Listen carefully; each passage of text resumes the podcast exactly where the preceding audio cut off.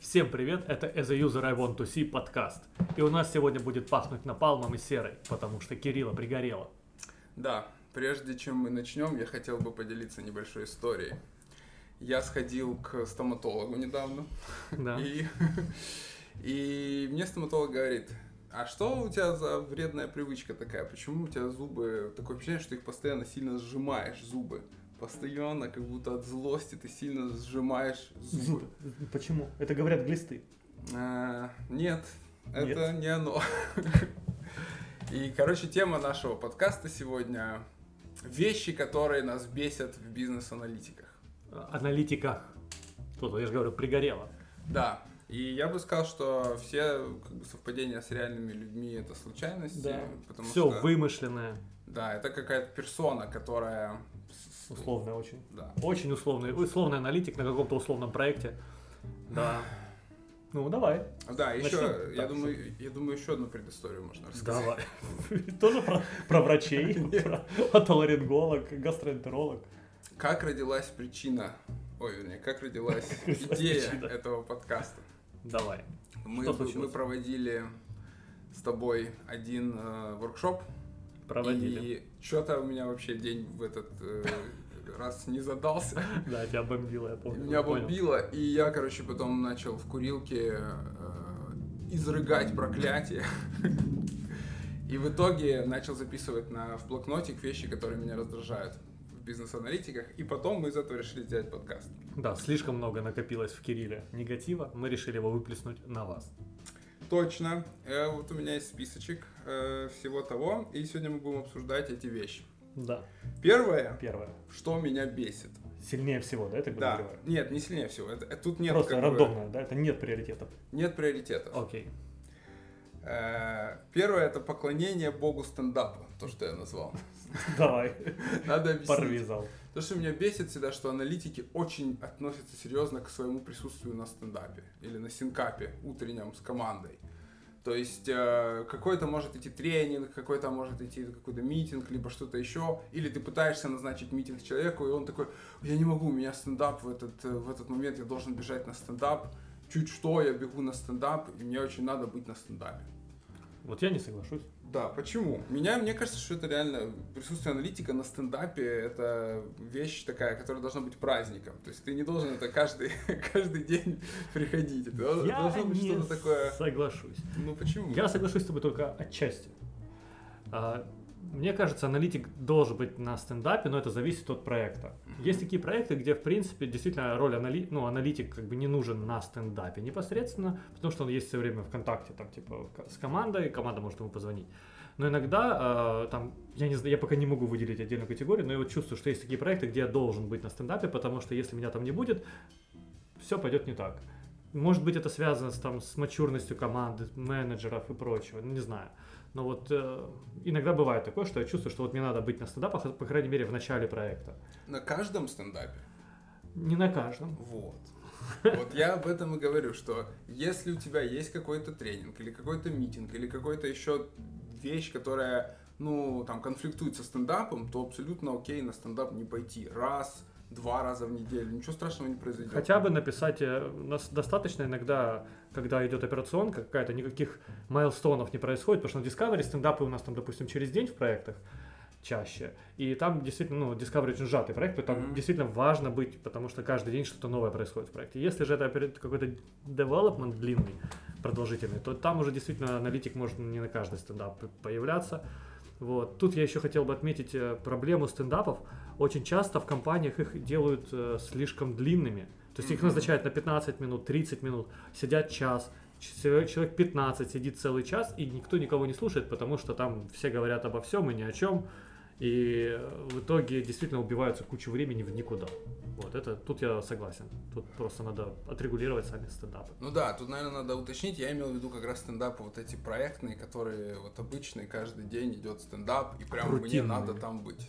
Слово рутинно. Рутинные стендапы. Я просто один раз не пришел на стендап, и типа никто не умер. И я понял, Откуда что... ты знаешь? Может, может, где-то в Испании или в Мексике такой Хуан скачет на лошади.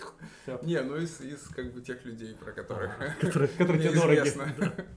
Вот. Короче, вот это меня штука бесит. Не понимаю, почему как бы надо так ходить. Практические советы. Если вы понимаете, что на стендап вам не очень хочется или не получается, отпишитесь просто в командный чат, что вы делали, делаете и какие у вас там есть блокеры. И, всё.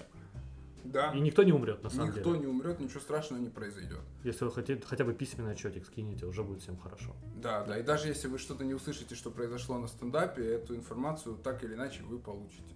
И есть, конечно, мне могут возразить, сказать, а вдруг там будет что-то важное? Вас найдут. Да, а вдруг не будет? И что теперь? Если что-то важное, вас найдут. Да, да, да. То есть, ну, блин, это тратит, на мое время это тратит. Тем более стендап это не груминг, это не время обсуждения требований. То есть тут тоже вот, ну, надо разграничивать эти два meeting а, две задачи. Мгм. Ну, разобрались. Так, Дальше. вторая штука, меня бесит multitasking.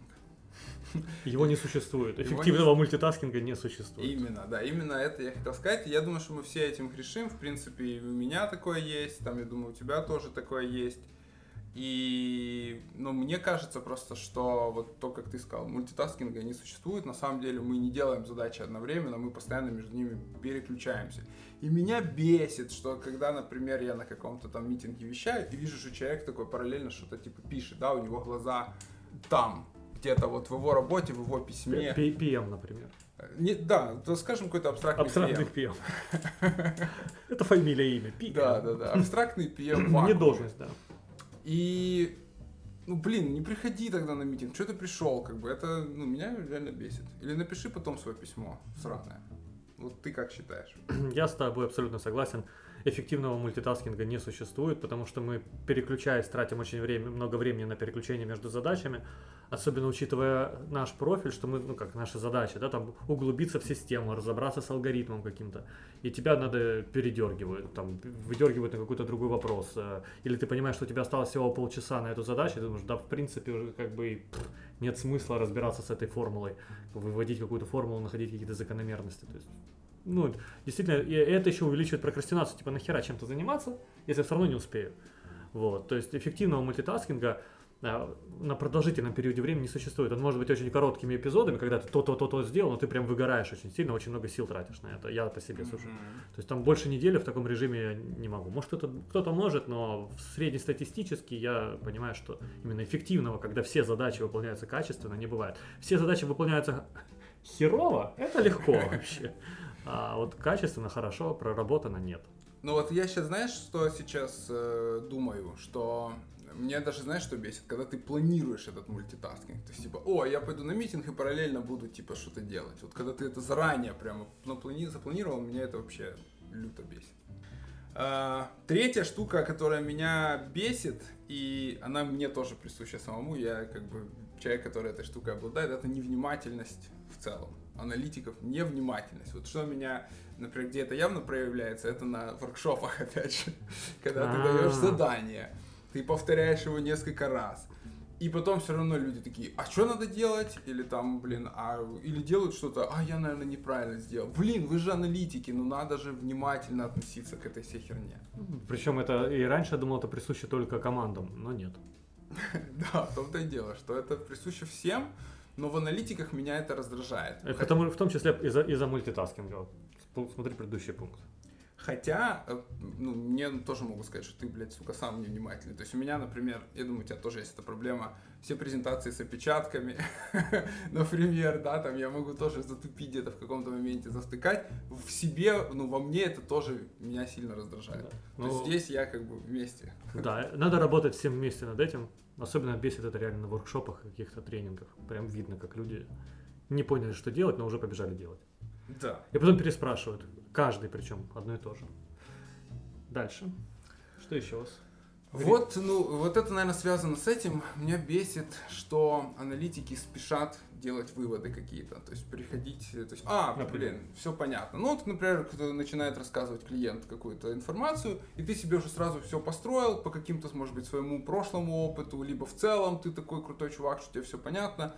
И такой, а, ну да, тут все понятно, короче. Не задаются дополнительные вопросы, в принципе, типа, начинается уже что-то делать. Давайте сразу что-то делать, писать, рисовать какие-то там э, диаграммы, типа, все, мы уже даже не хотим слушать. Вот это вот Есть такая, тема. да. И Да. во мне она тоже есть. Почему это происходит? Экономить время хочется. Хочется, типа, ну все, все, все, я понял, давай, типа, дальше. Ну тут же ты понимаешь, что мог- может часто быть момент, когда ты ни хера не понял на самом деле. Да, ну я же говорю, я не говорю, что я прям такой довольный этим, то, что это делаю. Но я знаю, что у меня тоже это проскакивает. И приходится потом все равно делать шаг назад. То есть я когда такой, ладно, ладно, потом думаю, а я не понял. Надо вернуться и пересдать вопрос. Это единственное, что может спасти. И меня бесит спешка в целом. Вот, типа, куда мы все летим? Сейчас мы будем говорить о стрессе, кортизоле, адреналине. Мне кажется, Все, нахер телефон. Все, это надолго, ребята. мне Заваривайте кажется, чай. мне кажется, это вина, Деда понесло. это вина проект менеджеров. Я предложил тебе, я предложил Я тебе. впервые не понял сейчас, почему они виноваты. Потому что они всех загоняют. Они по- постоянно у них почему-то какая-то вот эта паника. да. горячка, И, да. и это вот откуда это все пошло, мне кажется, это вот люди, короче, эти project менеджеры которые начинающие project менеджеры как правило, да, вот я тут говорю скорее про начинающих, которым кажется, что мы, блядь, везде все время не успеем, если только всех не подгонять, постоянно, постоянно, постоянно. Дай фидбэк, дай какой-нибудь там этот отчет. А что ты сейчас делаешь? А что он А сейчас когда делает? будут сторики? А когда будут сторики? А когда будут сторипоинты? У нас все должно. Мы никуда не успеем. Эта паника заебала уже, честно говоря. Вот так вот. Я просто, ну, я как бы уже с, с возрастом и с... э, Остановите этот мир, я сойду. Это примерно то, что хочет сказать Кирилл. С возрастом, со, ну, может быть, с количеством там опыта, который у меня есть, какого-никакого, я просто ну, научился это отфильтровывать, но я вижу, как бомбит у молодых бизнес-аналитиков, когда их постоянно там, типа, по 15 месседжей в скайпе, ну что там, или в слаке, или где-нибудь еще, ну что там, ну как там, Да, ну эта спешка, она вызывает мультитаскинг, потому что начинаем все переключаться, она вызывает невнимательность. Ну, вот спешка это одна из главных причин проблем в нашей жизни вообще. Да, да, да, да. То есть надо тут просто выдохнуть и сказать, вау, все. Ты, я понимаю, вот как я недавно у меня был разговор с аналитиком, тоже у которого была эта проблема. И я ему говорю, что ну вот это, его, это работа этого там PM, условно говоря. Это его работа, это его способ делать его задачи таким образом. Мгм. То есть подгонять постоянно, там типа спрашивать, какой-то вот этот вот э, держать руку на пульсе условно. Ты это можешь как бы принимать, окей, типа я понимаю, что ты делаешь, да, я понимаю, зачем ты это делаешь, но у меня как бы свой подход к работе. И это можно даже не обсуждать. Знаешь, как вот Да. в этом плане мне нравятся индусы, которые типа говорят, yes, sir, yes, sir, окей, no problem, sir. И делают потом в своем темпе, как им это нравится, либо чаще даже не делают. Я не призываю не делать, я призываю просто типа фильтровать. Да, я тут соглашусь с Кириллом, что спешить это как там в поговорке, да, это пословица, что в делу вредить. Поспешишь людей насмешишь. Типа того, да.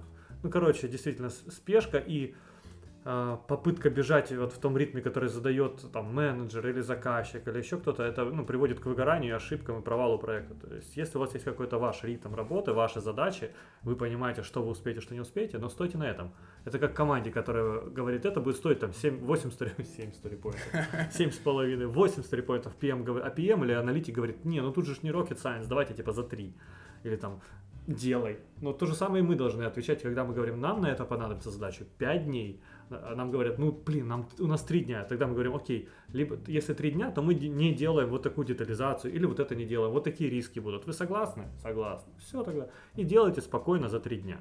Не надо вот э, эстимировать, что вот... Да, кстати, это очень часто за проблема, когда вас говорят, проэстимируйте вашу работу, вы такие, так, у меня на это идет 2 дня. Но он смотрит, PM, да, условно, смотрит на меня такими глазами, что я понимаю, что ему нужно раньше.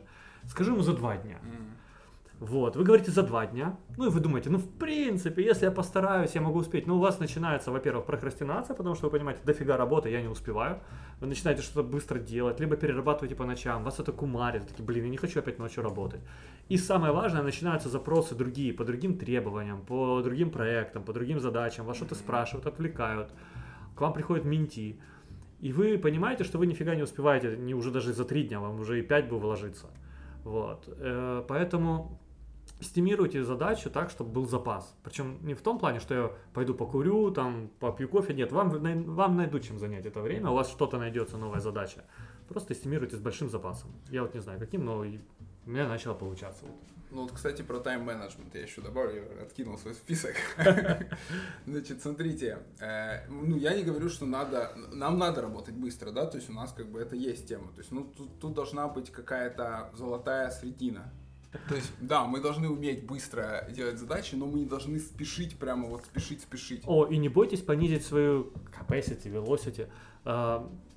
Когда вы приходите на проект, вам говорят, ну, и вы начинаете выполнять задачи с каким-то сверх, э, сверхусилиями, от вас потом дальше такого ожидают. И когда Да. вы начинаете по- чисто физически не успеваете, у вас, ну, усталость наступает, это нормально. Вы хотите выйти в свой обычный режим, а у вас в голове уже сидит дятел, который говорит, нельзя, нельзя, нельзя, ты должен, должен бежать, бежать в таком же темпе. На самом деле, никто, кроме вас, не знает ваше velocity, на самом-то деле. Поэтому, если вы скажете, я это сделаю не за 4, а, э, не за 4 там, а за 5 дней задачу, ну, что вам скажут? Ну, скажут, нет, 5 дней, все.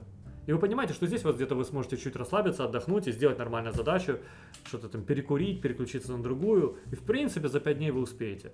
Ну, кроме вас никто не знает этой velocity, вот серьезно. Поэтому если вы скажете не 3, а 5 дней, никто вам ничего не скажет. Типа, а вот ты другой сделал бы за 3 дня. Ну так ищи меня другого, типа. Ну и, кстати, вот еще момент про покурить и потом посмотреть YouTube. Я считаю, что это тоже должно быть, потому что у тебя должно быть это время. У тебя Подкаст. Наш, наш слушатель. Когда, Хотя бы подкаст. когда тебе надо просто ну, выдохнуть немножко, да, и ты должен закладывать это в свой день. Если у тебя день не проходит так- таким образом, что ты можешь там полчаса просто потупить, то Или значит час. что-то что идет не так. И момент, который меня тоже бесит часто. Значит, э, ребята говорят, у меня нет времени. Вообще нет времени, я так загружен сильно на проекте. Но я при этом хочу, например, промоутаться. Э, Ну, а в некоторых компаниях, например, таких как SoftServe, есть некоторые э, ус- условия для э, промоушена, в том числе некие там company-wide activities, да, то есть, что ты должен там, помимо своего проекта, должен еще, например, проводить технические интервью, либо должен э, проводить... э, Презентации какие-то, да? ну, презентации уже нет, но Ну это типа ладно. для, для более... Ну, что-то еще делать помимо проекта, да, не так важно что. И люди говорят, блин, ну я так загружен на проекте, вот как мне промоутаться? И Не типа, делая. И я говорю, слушай, ну если у, тебя настолько хромает тайм-менеджмент, что ты не можешь выделить себе время заняться этими вещами, значит это не это показатель, что ну ты еще не senior. Получается так, то есть э, senior делает задачи гораздо быстрее, правильно, чем джун. Вот возьми там джуна, посади и senior а. Senior должен уметь менеджить свое время таким образом, чтобы выкраивать его для все- всех задач. Ну, Другими словами, что хочет сказать Кирилл, и, и я пытаюсь это сказать, у меня не получается, что э, возвращаясь, да, там, вы можете сделать 5, 5 сторик за день, 5 user сторей написать за день, вот условно. А, Вы это знаете, но кроме вас это никто не знает. Поэтому если вы скажете, что у вас займет 2 дня на 5 старей, ну ничего не произойдет. Я не говорю, что вы там будете сидеть балду пинать, но вы можете заняться какими-то другими делами. Может пересмотреть проект и понять, что вам нужно писать не эти 5 старей, а другие 5 старей. Вы сможете э, лучше там, а, рассказать контекст команде или там новый аналитик, которого вам под- подсоединили, ну, подсадили в проект, вы сможете с ним поделиться информацией. То есть планируйте так, чтобы у вас была на- нормальная нагрузка, и вы можете сделать э, там 10 старей в день, можете, но, но оно вам надо, если вы это все, что вы успеете сделать. Может, типа, э, ну, э, растянуть, я имею в виду, что не надо все сжимать. То есть уровень сеньорности не значит, что вы, типа, и уровень тайм-менеджмента не значит, что вы должны забить каждую минутку Да, своей- да. своего дня какой-то задачей запланировать заранее. Нифига так не получается. Все время планы все летят. У меня так было, что я там делаю план э, 6 задач на день, да, начинаю с него, его выполнять. Из этого плана изначального сделаю 2-3 задачи, ну сверху еще 6 упадет. И так каждый день. М. И я понимаю, что я, наверное, слишком, ну, неправильно планирую, что я не просто там фигней страдаю, да, и не выполняю эти пункты, а потому что они реально большие, появляются новые задачи, вот те самые новые 6, которые мне надо тоже выполнять срочно. Мгм. И вот, ну, вот, вот он тайм-менеджмент. Не в том плане, что запихнуть каждую задачу и только сидеть по помидору, там 30 минут работаю, 5 минут отдыхаю или какие там пропорции. Мгм. Нет, ну, оставляйте гэпы, оставляйте, понимайте, что вам тут нужно будет чем-то заняться. К вам придет какое-то письмо, надо будет разобраться. Особенно чем выше уровень, там Discovery появятся, пресейлы. Там к- по вам к- обязательно кто-то придет с пресейлом и скажет, нужно посмотри, пожалуйста. То есть вы должны, и у вас не должно быть такого, что к вам приходит с пресейлом, вы такие, ну все, капздец, дедлайны, все майлстоны улетели. Вот. Умение менеджить свое время для меня это вот один из самых как бы, ярких показателей того, что человек опытен, да, то есть вот это слово сеньорность я заменяю опытен, достаточно опытен. Так, окей. Дальше. Дальше. Перфекционизм. Перфекционизм. Как-то Это, спортиваречит спешка и перфекционизм, но мы ухитряемся это в себе совмещать. э, Потому что и то, и то совмещается в разных людях. Да, это же, как бы мы сказали, это... Не, в это- некоторых людях и спешка, он спешит, и при этом он хочет все сделать идеально, Да. и, это- и от, это- от этого у него взрывается голова обычно. И не только голова. Что я тут имею в виду, что не надо стараться сделать что-то идеально, прежде чем это кому-то показать, например, да, не бойтесь показывать, вот знаешь, как говорят, не показывайте пол работы. Вот в нашем случае это очень вредит, да, не ждите, когда у вас будет супер идеальная, там, та же user story, либо диаграмма, либо что-то еще. Этого не будет никогда в принципе. И вот это, Тоха, ты можешь, наверное, поделиться, когда ты, например, ждешь от кого-то какую-то задачу, а он ее, типа, она еще не готова. И ее там полирует, полирует, полирует. При том, что полирует э, неправильно. Неправильную работу сделал и неправильно полирует. То есть э, это часто бывает э, с начинающими аналитиками, которые э, ты которых просишь что-то сделать, они начинают делать и уходят в себя куда-то. Все, они исчезают, они работают. А тебе нужно посмотреть фидбэк, потому что я знаю, что сделано будет не так. Ну, вот уже, ну, я хочу, хочу- Заранее знаешь. Я знаю, да, заранее знаю, что это будет типичное не то сначала. Это нормально. Я хочу это увидеть сразу. Я хочу увидеть это через 4 часа, а не 16 или в 12. Мгм. Когда ему придется, когда уже все сделано, вылезано, и надо переделывать с нуля, ну там, чуть ли не сначала. Лучше сразу, как fail fast, да, вот э, тоже демо, спринты, не зря придумали Scrum Agile, вот этот весь. Когда человек что-то делает и показывает. Вот. Не старайтесь все финализировать, не, не придумывайте, так, я должен сделать идеальный документ. Сделайте хоть что-то. Вот, бляха, реально. Если вам нужно показать а, перечень пользователей системы с какими-то их задачами, набросайте от руки. Вот то, что вы сделаете за первые 10 минут, это уже идеальная плодо- пла- ну, плацдарм и почва для того, чтобы проанализировать с кем-то, посмотреть с кем-то Мгм. и де- детализировать, улучшить. А не так, что прописать все, потратить на это 3 часа, потом еще походить час вокруг, покурить, понервничать, что вы что-то упустили. И потом выкатить, а уже, ну, а уже встреча с заказчиком, где-то надо показывать, а там все не так, и надо переделывать. Лучше сразу сделать за 10-15 минут, сказать, я готов, давай посмотрим быстро, или зашарить документик. Вот. Это, кстати, к слову о том, что э, старайтесь пользоваться, ну, как это, м, типа Google Диск, Google А, Drive, Google Cloud. документы, А, где клаудом. ты можешь поделиться. Да, типа, быстро, потому что там сбрось мне файлик, тебе сбросили файлик, а человек говорит, я еще работаю над ним, вот тебе версия. Ты читаешь, а он в это время ее правит. Ну, ты не видишь, что он правит. Нафиг оно такое надо. Вот. Так. Да, это не так секьюрно, да, это там не так может быть удобно, нет такого функционала в клауде, но зато мы выигрываем главное, мы выигрываем главный бенефит, это э, совместная работа над актуальной версией документа. Я как человек, который недавно проебал кучу классных данных со своего компа, потому что не пользовался клауд всякими бэкапами, поддерживаю это решение. Э, Так, что у меня там дальше было в списке? И ковыряние в деталях, где это не надо. Э, Это очень, ну, это часто встречается, но вот очень хороший явный пример был, опять же, на воркшопе у нас. Когда мы давали Ой, да. условный, короче, кейс, э, где там было там от, опять же, условного заказчика, условно, ус- 10 условных основных требований или там каких-то моментов по работе его предприятия. Условного предприятия. Условного. И одно из этих э, условных требований было... э, Условные налоговые льготы. Да, налоговые льготы. Вот типа, говорит, что фирма получает налоговые льготы. Выполняя какие-то условные требования. И там, почему-то часть людей прям очень сильно доебались до этих налоговых льгот. процессы. И какие- начали прям вот в- в- спрашивать, а как они считаются? А как они там... Причем проект совершенно не про расчет налоговых льгот, да, он там был... более про- верхнеуровневые. Абсолютно. Но и вот я себя поймал на таком дежавю, что вот, вот это как раз кейс, который мне приходится разбирать тоже с аналитиками, когда они вдруг цепляются за какую-то, наверное, понятную условную им вещь и начинают ковырять именно ее, когда вот тут вот, блядь, огромный слон стоит рядом в этой комнате, Нековыренный. не ковыренный абсолютно, да, его невидимый, а ковыряют вот маленькую какую-то штучку. Дырочку проковыряли у слона. дырочку, да, ковыряют. Спасибо за яркие образы. Вот. Да, главное на вкус не пробовать. Вот Ну, эта тема бесит тоже. э, И я тут соглашусь, потому что вроде пытаешься, ну, вот я пытаюсь, там сказать, в целом задачу, да, писать, вот, типа, вот на- у нас проблемы, вот, вообще верхнеуровневые, давайте с ними разбираться. А люди начинают разбираться с какими-то деталями, э, то ли это налоговые льготы, то ли это отчеты какие-то, то ли вот какой-то там функционал, вот, при том, что мы еще не выяснили ничего сверху, у нас еще нет понимания вообще всего скопа, Мгм. понимания, что нужно, начинаем детализировать и уходим куда-то прям в мелочи. И насколько эти налоговые льготы вообще в целом, типа, нужны нам, и эта вся информация вообще еще непонятно. Да. Вот. Тут вот фокус на второстепенных вещах, мне кажется, это оно связано, да? Да, это оно же в принципе. Оно сильно бомбануло.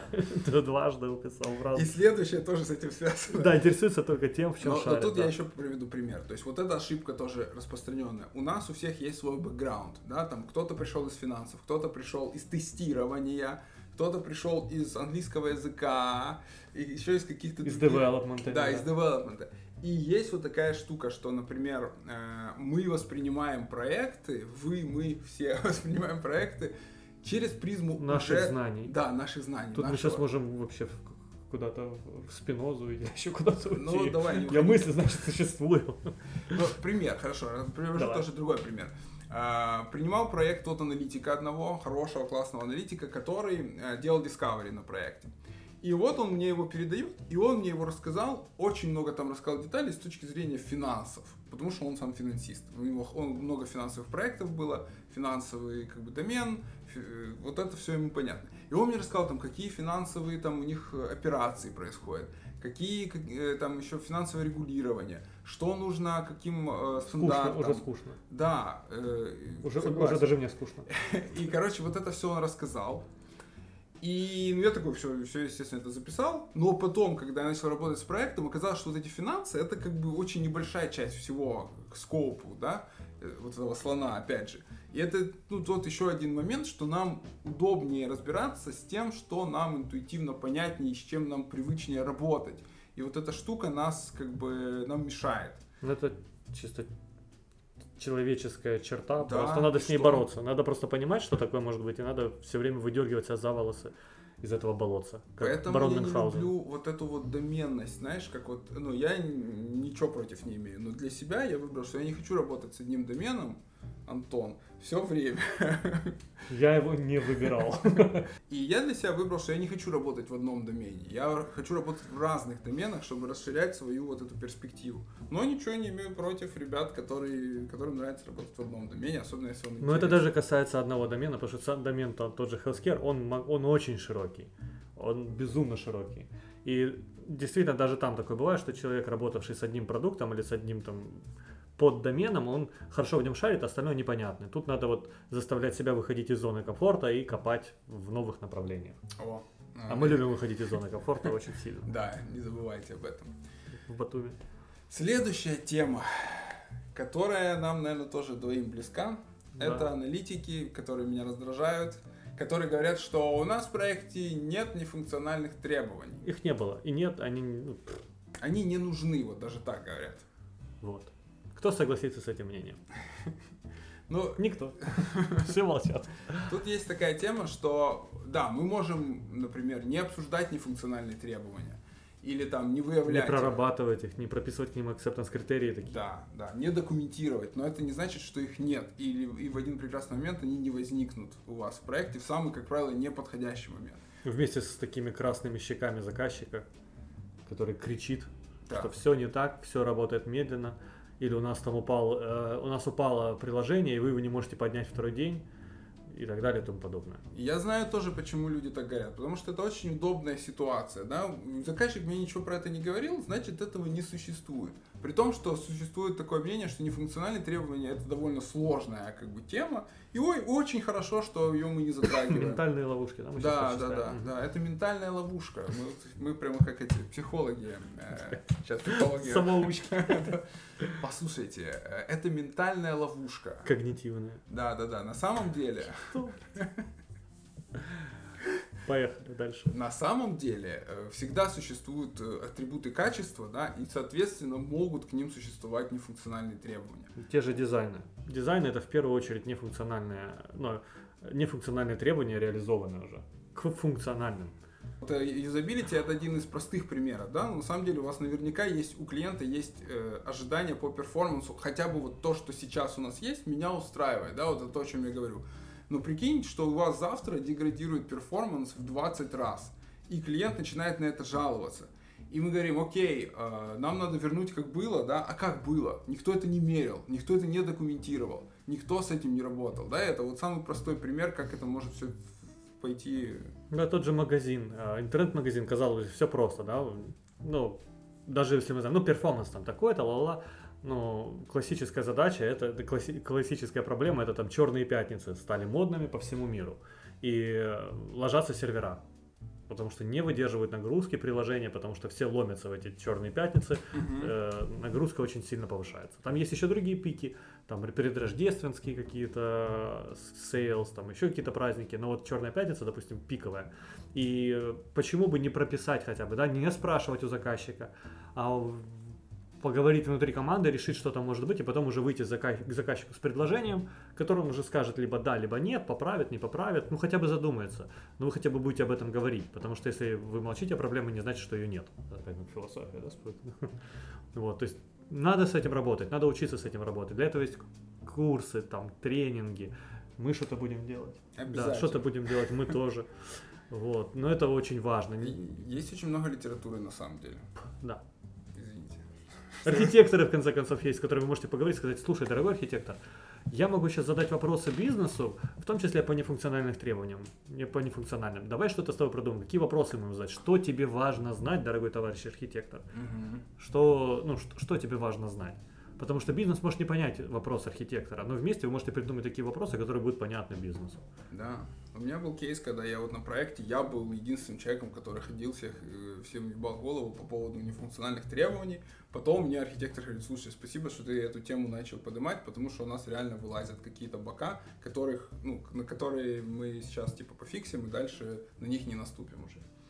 Вот, короче, Просто хотя бы бегайте и спрашивайте. Если вам заказчик ничего не сказал, это не значит, что этого нет по факту, и с этим не надо работать. Это, кстати, по поводу следующего пункта. Ждут, ждут что заказчик им все расскажет. Да, вот это тоже меня бесит. То есть часто аналитики, начинающие аналитики почему-то ждут, что вот мне заказчик должен все рассказать, а я просто это типа услышать, задокументировать и рассказать. Эта работа не такая простая, как э, вы можете подумать. Заказчик вам ничего не должен на самом деле. И то, что он от вас ждет, это как бы, чтобы по факту вы с командой решили его проблемы. Да, даже если он это не говорит и не озвучивает. Поэтому не ждите, что заказчик вам все расскажет, тем более про нефункциональные требования, он даже может не знать, что такой термин, блядь, есть.